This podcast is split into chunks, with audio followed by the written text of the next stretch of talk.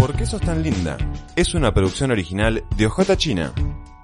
Un podcast sexy erótico afectivo, reivindicativo del placer femenino. Una ficción para escuchar y gozar.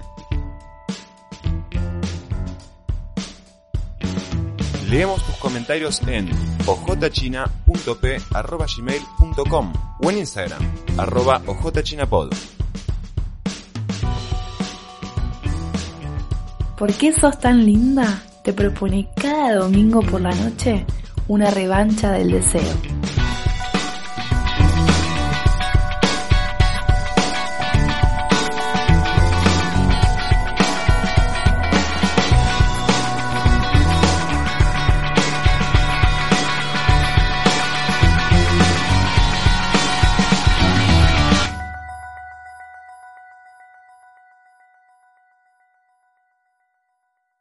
¿Por qué sos tan linda?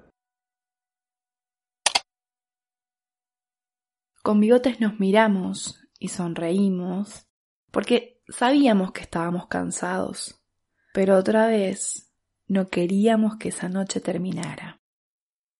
Salimos del lugar y nos fuimos con nuestro nuevo amigo. Caminamos dos cuadras hasta el auto. Ya era de día y le veía por primera vez bien la cara al pibe con el que acababa de coger. Manejé yo. Bigotes iba sentado al lado mío y el cordobés en el asiento de atrás. Nos hacía preguntas del tipo ¿a qué se dedican? ¿qué hacen? como amigos, real, amigos. Mientras manejaba, pensaba si estaba segura de esto. La verdad es que no pero nunca estoy completamente segura de hacer cosas nuevas. Entonces, pensé en si tenía ganas. Y sí, la verdad es que tenía muchas ganas. Que estemos yendo a un hotel y no a la casa de un extraño me dejaba un poco más tranquila. Seguía siendo un espacio neutro. Más o menos. Me dijo la dirección, y no me sonaba que hubiera ningún hotel en esa avenida. Me asusté un poco. Cuando estábamos a una cuadra de la dirección que me había dado, vi el cartel del hotel. Sí era ahí, sí existía, y ahí me acordé que soy muy mala para ubicarme con las calles. Dejamos el auto en el estacionamiento subterráneo del hotel y subimos. El cordobés salió primero del ascensor Dejé que se alejara un poco y miré a Bigotes. Me preguntó si estaba bien y si quería quedarme. Le confesé que estaba nerviosa, pero que quería que hiciéramos esto. Eso sí, en cuanto tuviera ganas de irme, se lo diría. Asintió con la cabeza. Suspiré y salimos del ascensor. El cordobés se dio cuenta que estaba un poco intranquila. Se me acercó y me dijo Mira, subimos, tomamos algo, y si pinta, recreamos lo del club. Y si no, dormimos. Si no dormimos. ¿Qué?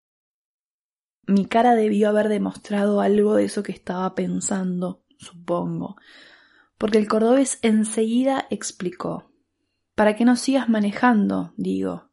Deben estar cansados, y no estaría mal levantarse con compañía. Además, es mi último día en Buenos Aires y quiero disfrutarlo. Mientras decía todo eso, sentí que nos había recorrido con la mirada, a Bigotes y a mí. Nos miró a los dos de arriba a abajo. Y cuando terminó, dibujó una media sonrisa en su cara. No parecía un psicópata. Y de última, si lo era, habría gente en el hotel que escucharía mis gritos de ayuda, no sé, Ay, no sé por qué estaba pensando todo eso. Respiré hondo e intenté relajarme. Leí la mano a bigotes y caminamos los tres hacia el hall de entrada. Había una sola persona en la recepción y estaba atendiendo a una familia que parecía que habían llegado recién. Hablaban portugués y tenían muchas dudas sobre la ciudad, horarios de desayuno, transporte, la chica que los atendía les explicaba todo con lujo de detalles, folletos, mapas y dibujitos. La espera no me molestó. Ya estaba más tranquila y aproveché la luz de la mañana que entraba por los cristales para ver mejor a nuestro amigo. Efectivamente, había visto bien en el club. Tenía los ojos claros, más tirando a celestes, pero un toque verdosos. Pero un toque verdosos. Me llamaban la atención, porque eran grandes, pero en el conjunto de su cara quedaban muy bien. Seguía con la camisa remangada, y ahora sí pude ver bien su tatuaje. Lo que tenía en el antebrazo era una brújula en tinta negra. Se dio cuenta que lo miraba. Se acercó y me miró fijo. Tengo varios más en el cuerpo que me gustaría que conocieras, me dijo, y me volvió un poco ese nerviosismo, miedo y excitación. Sí, claro que me excité. Bigotes se pegó a mi parte posterior, siendo parte de ese momento. En plena recepción un domingo a las siete de la mañana con una familia portuguesa o brasilera con dos niños cerca, que por suerte no nos miraban. Besé al cordobés, que lo tenía enfrente. Me mordió el labio y automáticamente me hice apenas hacia atrás y me encontré con la pija de bigotes en mi culo. Dura, durísima. Se acercó y me la clavó más. El cordobés hizo lo mismo y me apoyó las manos en la cintura. Recorrió mis costillas, llegó a las tetas y se detuvo. Volvió a bajar y se alejó. Me giré y nos miramos los tres, sonriendo, con cara de pícaros. Qué hermoso sanguchito. Claro, estaba empapada y no podía pensar en otra cosa que no fuera entrar en esa habitación y ver la cabeza de ellos dos, en mis tetas, otra vez. Finalmente llegó. Era nuestro turno en la recepción.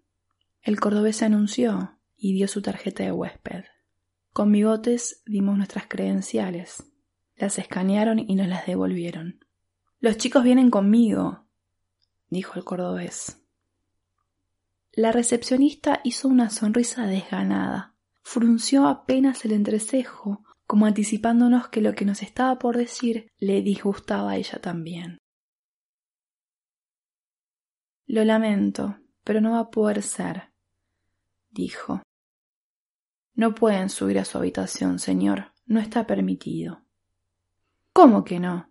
empezaba a pelearse nuestro amigo. Idiotes, con quien ya habíamos vivido algo parecido.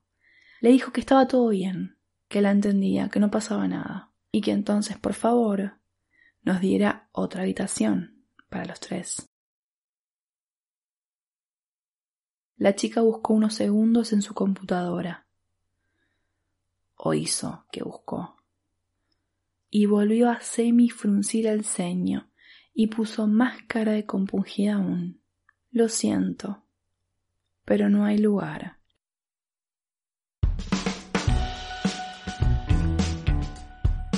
¿Por qué sos tan linda? Es una producción original de OJ China.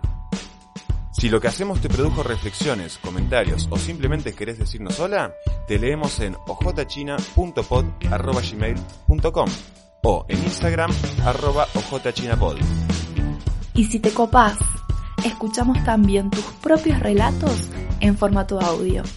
Escribinos para saber más.